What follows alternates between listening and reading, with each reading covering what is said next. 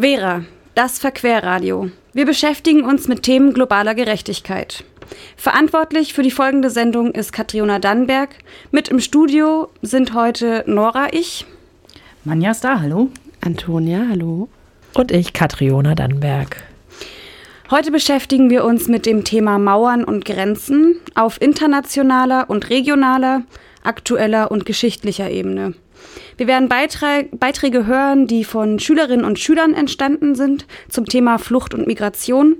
Ein Bericht über die aktuelle Lage im Norden Syriens. Wir werden in die Vergangenheit deutscher Geschichte tauchen und am Ende noch einen Überblick über Kunst und Kultur in Greifswald zum Thema Wende hören.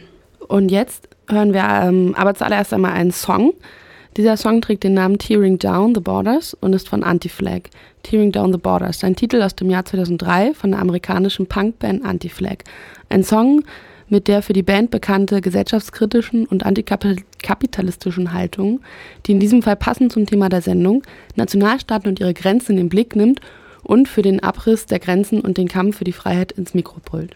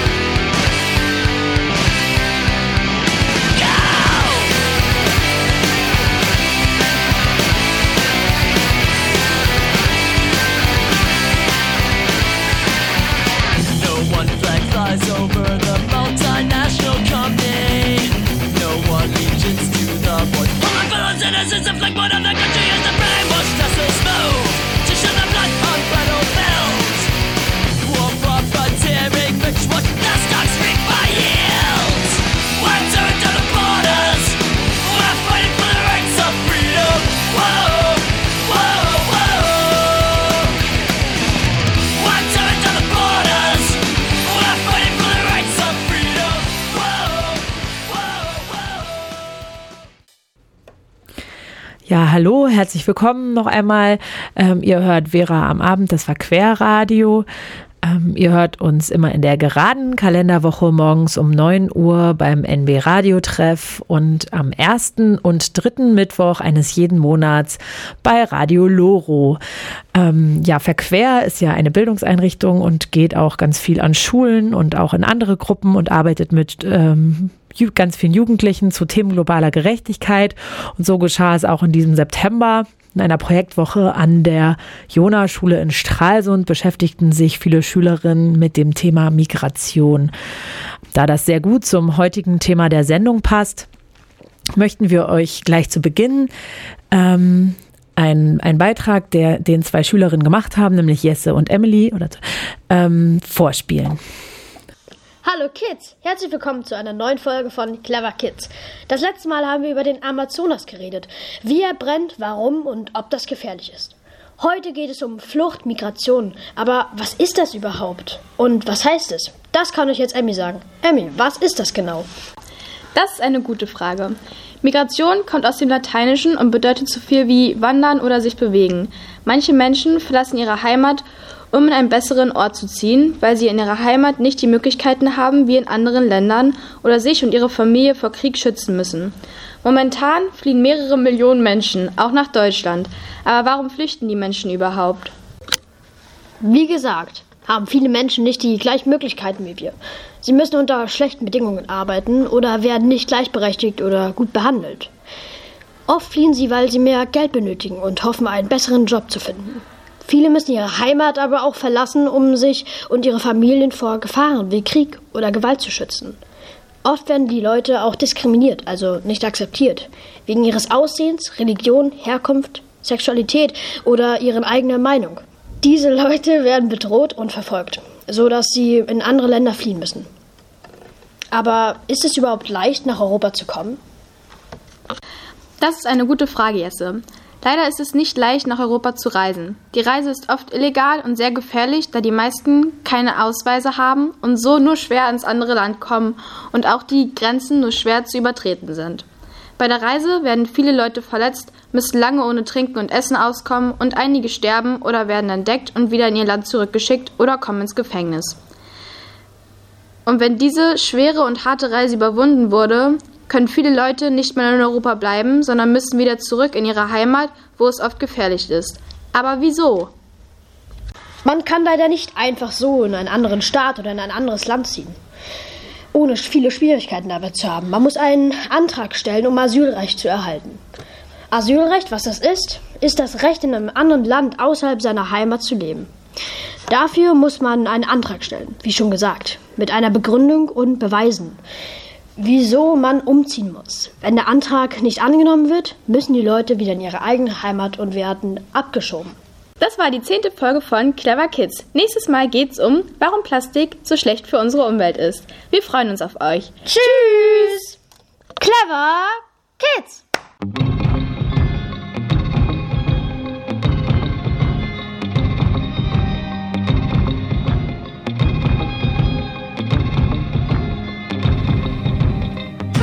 stop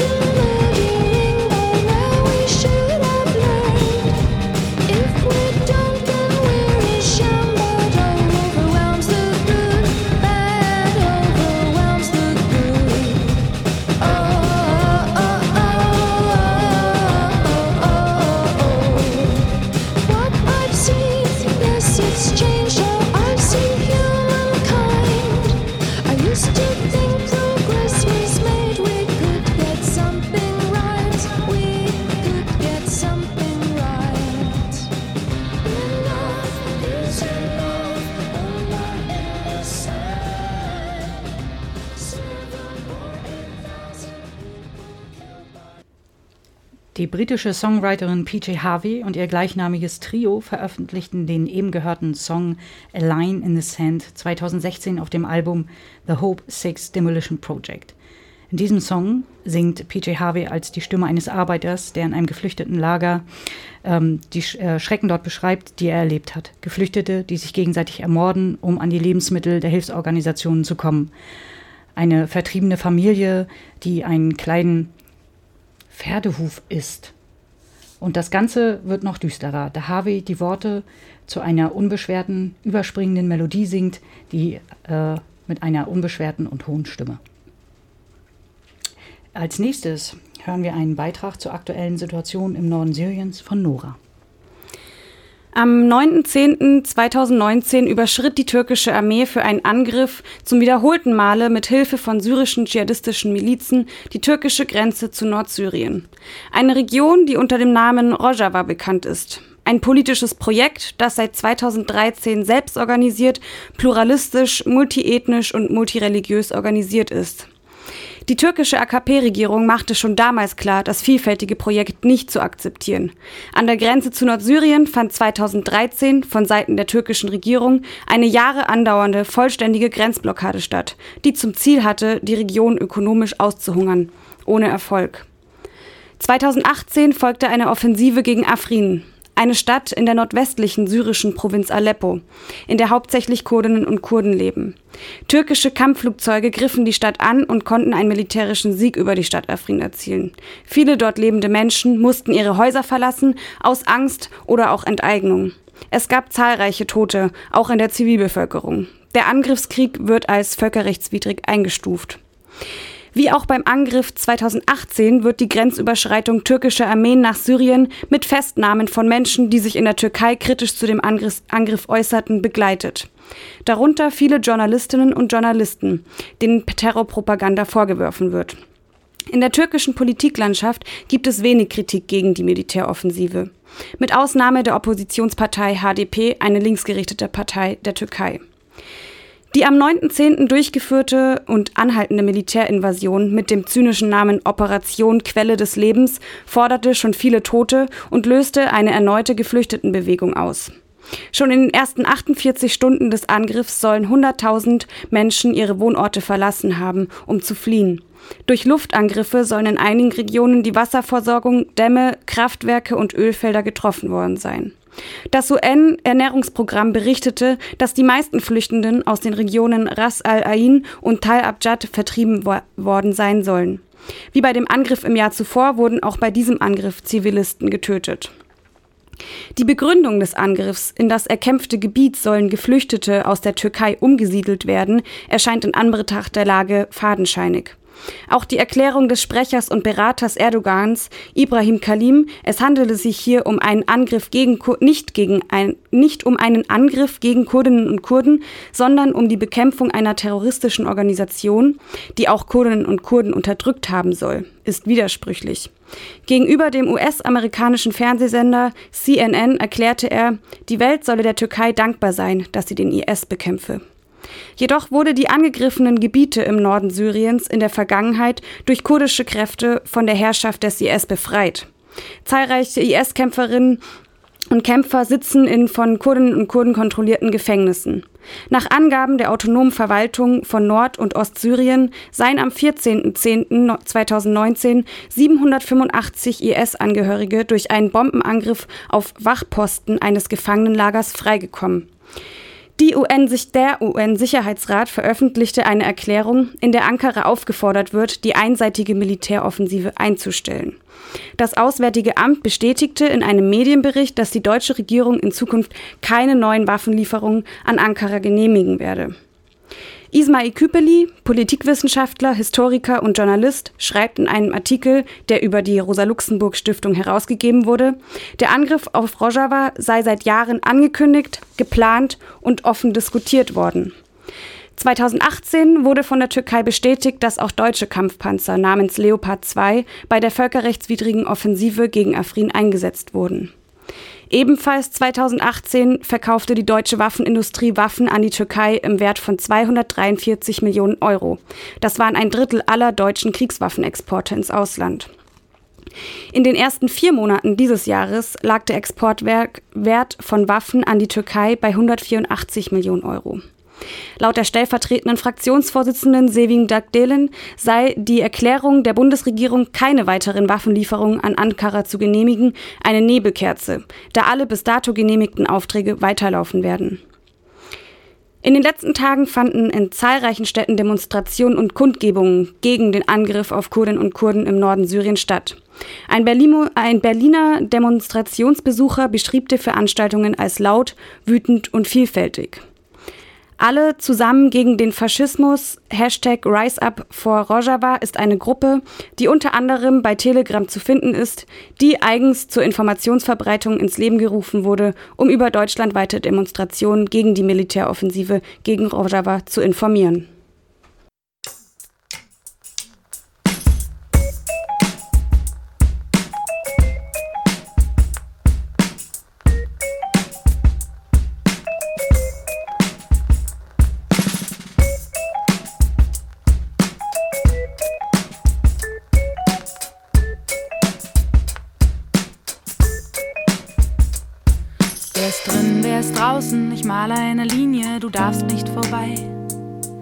Trifft Luft auf Luft, da trifft Land auf Land, da trifft Haut auf Blei.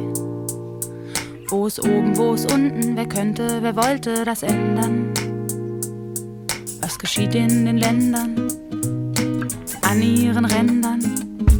Es gibt Frontex und Pushbacks, Zäune, Waffen, Flüchtlingsabwehr, Konferenzen. Das Mittelmeer wird ein Massengrab es gibt Grenzen. Wir hörten Dota Kerr mit ihrem Lied äh, Grenzen. Ja, und jetzt hören wir noch mal einen Beitrag, der auf dem Schülerinnenprojekttag entstanden ist, in der 9., äh, 8. Klasse in äh, Stralsund in der Jona-Schule. Ein Interview mit Ali, ähm, geführt von Julian, einem weiteren Julian und Johann. Hallo und herzlich willkommen an alle Zuhörer, die gerade eingeschaltet haben. Heute zu Gast ist Ali. Er ist 31 Jahre alt und ist aus Damaskus, der Hauptstadt von Syrien, nach Deutschland geflohen. Er wird uns jetzt ein paar Fragen zu seiner Flucht beantworten. Hallo Ali. Hallo. Wie lange hat deine Flucht insgesamt gedauert? Also es dauert eine Woche in Syrien, also von Damaskus bis die Grenze an der Türkei und danach von der Türkei nach Griechenland dauert ein paar Stunden. In Griechenland war ich knapp eine Woche auf einer Insel, Chios heißt. Und danach hatte ich eine Erlaubnis, also so weiter zu fahren. Und dann dauert es zwei Tage, nach Deutschland zu kommen. Durch welche Länder bist denn du eigentlich alles gereist? Also erstmal Türkei, von Syrien nach der Türkei, dann nach Griechenland oder Griechenland, dann nach Mazedonien, Mazedonien und dann nach Serbien, Ungarn, Österreich und dann Deutschland. Wie ging es dir so in Syrien? Also bevor dem Krieg, die Situation also allgemein war gut, normal würde ich sagen. Ich hatte mein Studium und auch Arbeit. Nach dem Krieg die Situation verschlechterte sich wegen also ne, Krieg, Bomben und Festnahme von den Geheimdiensten und so weiter. Also die Situation nach dem Krieg war schlecht, deswegen bin ich nach der Türkei geflohen. Aus welchem Grund bist denn du eigentlich geflohen jetzt? Auf verschiedene Gründe. Erstmal ähm, politische Verfolgung, dann Arbeitslosigkeit, dann also wollte ich auch also mein Studium weitermachen. Dann hatte ich gedacht, wäre es gut, wenn ich in Europa zum Beispiel also beziehungsweise Deutschland studieren, machen. Wie ging es dir während der Flucht? Es war anstrengend, weil muss man immer schnell also fahren, um schnell fertig zu, also schnell also diese Reise fertig zu machen und in einem Land zum also an, ansiedeln oder anlanden oder, oder wie man sagt. Also, ne? Ja, deswegen hatte ich nicht so viel geschlafen, also ich war müde ein bisschen, aber allgemein war für mich also persönlich okay. Gab es Momente auf der Flucht, die du bereust? Ja, also ins Wasser. Die Kinder und die Frauen hatten ein bisschen Angst damals und die haben geschrien, weil also knapp sieben Stunden dauert im Wasser also zu bleiben. Wir, wir sollten oder wir mussten, um, ich weiß nicht warum, aber wir mussten also im Wasser bleiben, um die Polizei uns nicht zu erwischen. Und die Welle und der Wind war, der Wind war ein bisschen also stark, deswegen die Kinder haben Angst. Äh, was für Erfahrungen hast du während der Flucht gemacht? Hm, Erfahrung, okay. Habe ich viele Leute getroffen aus verschiedenen Ländern, aus Afghanistan, Afrika, Syrien und also ganz, ganz unterschiedliche Länder. Damit treffe treff ich mich mit auch also unterschiedliche Leute, ne? verschiedene Geschichten hören. Ja, das, das war eine gute Erfahrung für mich. Gab es Momente auf der Flucht, wo du dachtest, dass alles vorbei wäre? Mm, Im Wasser, im Wasser war, war es schwer, weil, also, wie gesagt, sieben Stunden im Wasser und dann niemand gekommen und ich dachte, oh, das ist, das ist schon vorbei. Wahrscheinlich niemand kommt und wir müssen zurück nach der Türkei fahren oder schwimmen wahrscheinlich. Hattest du dich während der Flucht mit irgendjemandem angefreundet? Ja, habe ich viele Leute getroffen und wir hatten zusammen also ge gefreundet und unterwegs zusammen also gefahren. Ja, das war gut, also wenn man mit einer Gruppe fährt und nicht alleine. Also ich meine, wahrscheinlich gibt es Gefahr unterwegs wegen also ähm, Klauen, Mafia oder so weiter Sachen. Und wenn man mit einer Gruppe fahren oder fliehen, wäre es sicher. Also relativ. Sind deine Eltern eigentlich mit dir geflohen? Nein, meine Eltern sind in der Türkei, in der Türkei gerade. Die waren in Damaskus und dann geflüchtet nach der Türkei mit meiner Schwester. Und sie sind dort geblieben, weil es ist schwierig hier nachzukommen. Also nachzukommen. Also Nachzug meine ich.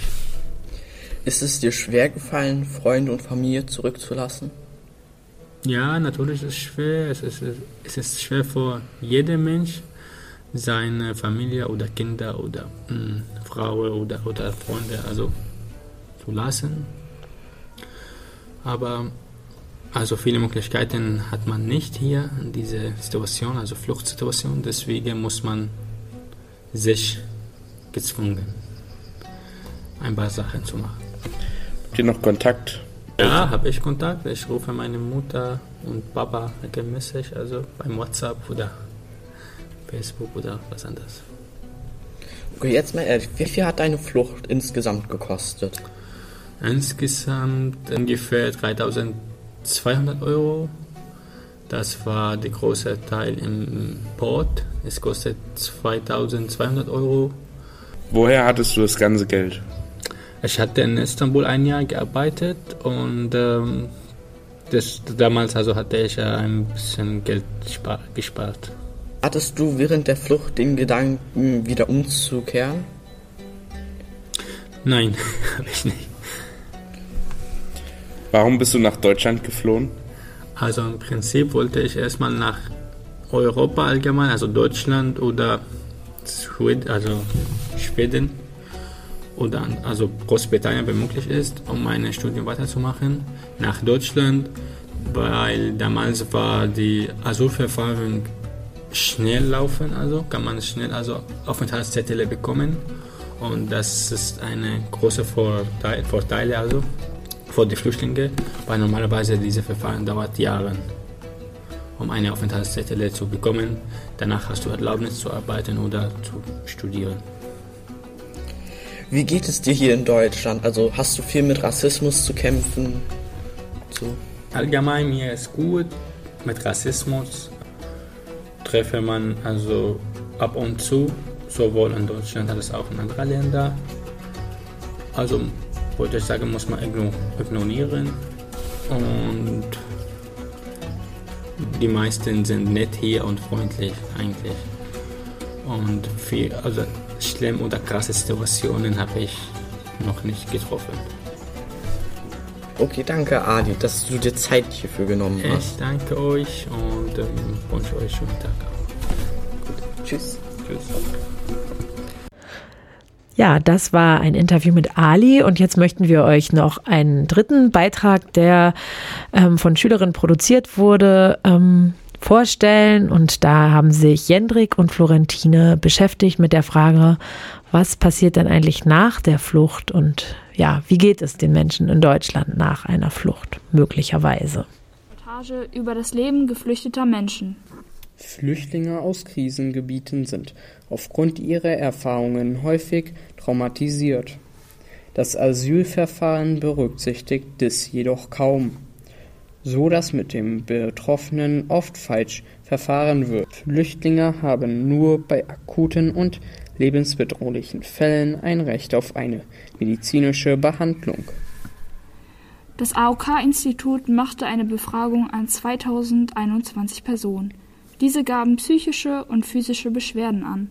Aber nur zwei Drittel gehen zum Arzt, denn 51 Prozent wissen auch nichts von den deutschen Gesundheitsangeboten. 40 Prozent der Asylbewerber und Flüchtlinge in Deutschland machten mehrfach traumatisierende Erfahrungen und durchlitten Folter. Nach einer Vergewaltigung weisen mehr als die Hälfte der Opfer Traumafolgestörungen auf. Nach der Folter sind es sogar 87 Prozent. Insgesamt geht man davon aus, dass bei fünf bis sieben von zehn Flüchtlingen eine solche Störung vorliegt. Die Umfrage des AOK-Instituts der über 18-jährigen Flüchtlinge gaben 74,7 Prozent an, Gewalt erlebt zu haben und 22,5 Prozent gaben das Gegenteil an. Ein Interview des Deutschen Kinderhilfswerks mit zwei Zehnjährigen kam zum Schluss, dass beide Mädchen auf die Frage, ob sie jemals wieder nach Afghanistan zurück wollen, mit einem deutlichen Nein antworten. Das war die heutige Reportage über das Leben geflüchteter Menschen.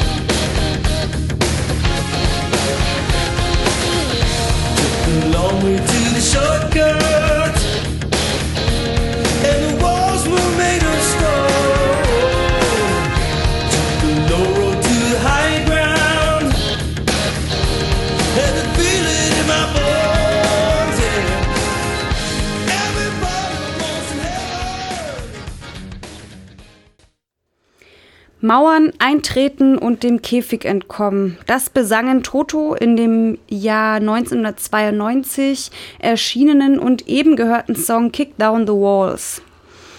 Ihr hört Vera, das Verquerradio. Ihr könnt uns jeden zweiten Donnerstag in der, in der geraden Kalenderwoche auf 88.0 bei NB Radio Treff hören und jeden ersten und dritten Mittwoch im Monat bei Loro in Rostock auf 90,2. Heute beschäftigen wir uns mit dem Thema Mauern und Grenzen auf internationaler und regionaler, aktueller und geschichtlicher Ebene. Wir hörten schon Beiträge von Schülerinnen und Schülern, die im Rahmen ähm, von ähm, Projektwochen über Verquer entstanden sind zum Thema Flucht und Migration. Wir hörten auch eine aktuelle Berichtslage über die ähm, Lage im Norden Syriens und wir werden jetzt äh, in die Vergangenheit deutscher Geschichte eintauchen und am Ende auch nochmal einen Überblick über Kunst und Kultur in Greifswald zum Thema Wende hören.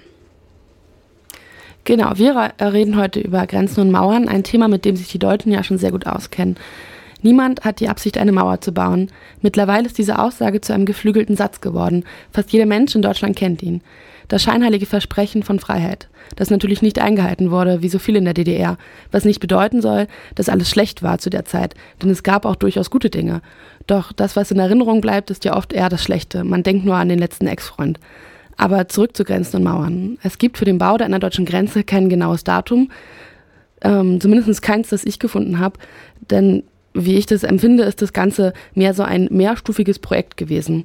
Doch was feststeht, ist, dass die knapp 1400 Kilometer lange innerdeutsche Grenze bis 1989 durch massive Befestigungen die EinwohnerInnen der DDR an Besuchen der BRD oder auch dem dauerhaften Verlassen der DDR in Richtung Westen verhindert hat.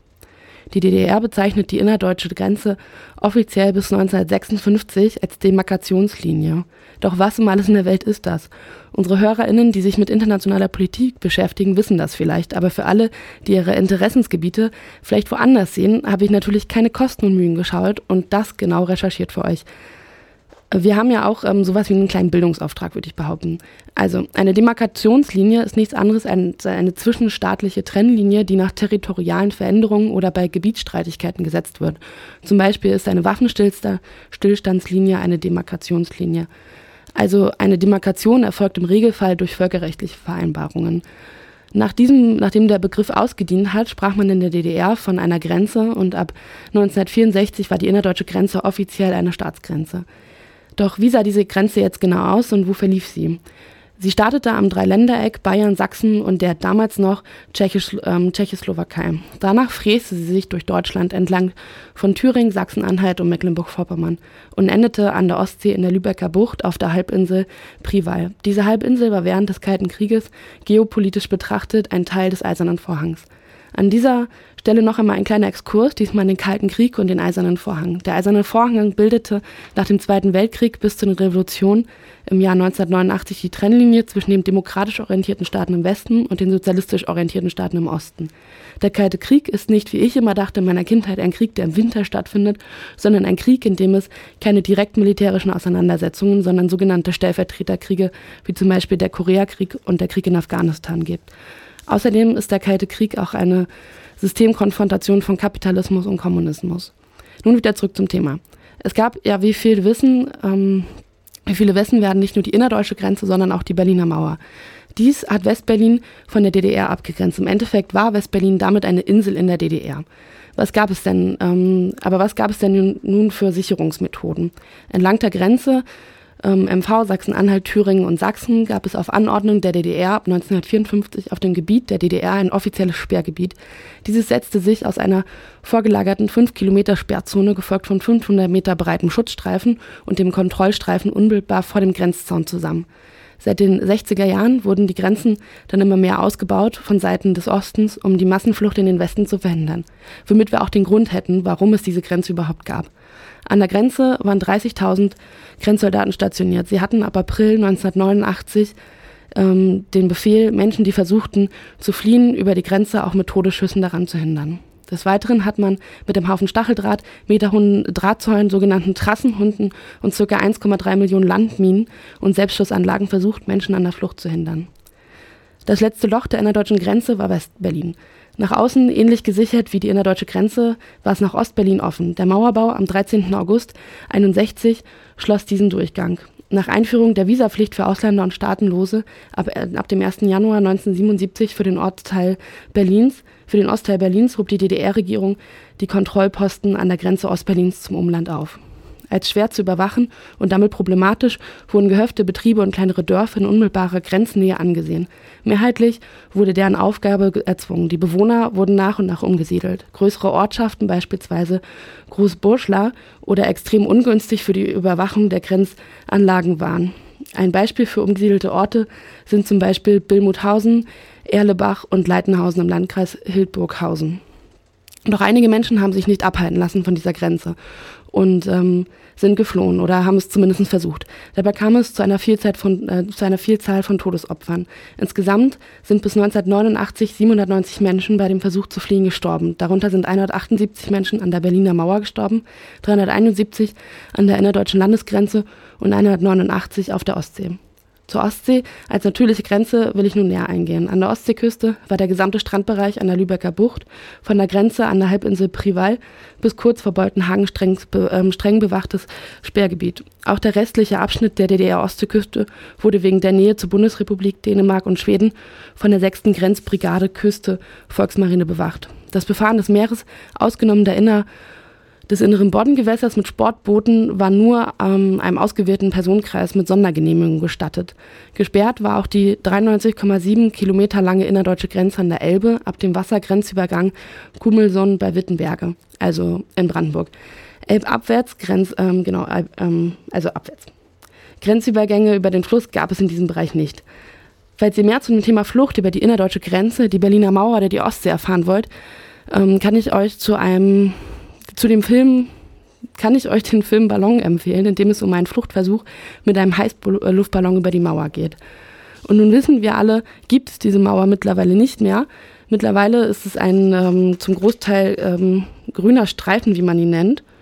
Und zwar wurde seit November 89 der Wende und der friedlichen Revolution in der DDR der, ähm, also die Mauer rückgebaut und ähm, umgebaut in eine besondere Ökozone und als grünes Band zwischen den Teilen Europas angesehen.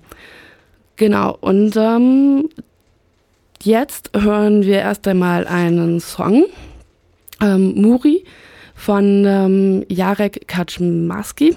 Der Song Muri übersetzt Mauern wurde 1978 vom Singer-Songwriter Jarek Kaczmarski geschrieben. Dieses Lied wurde während der 80er Jahre zum Symbol der Opposition gegen das kommunistische Re äh, Regime in der Volksrepublik Polen.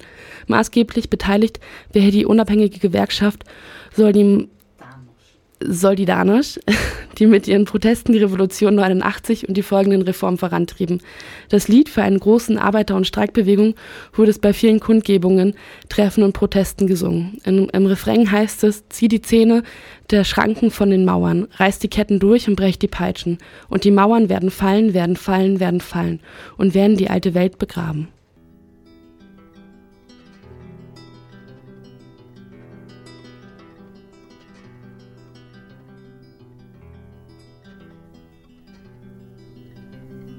On natchniony i młody był i nie policzyłby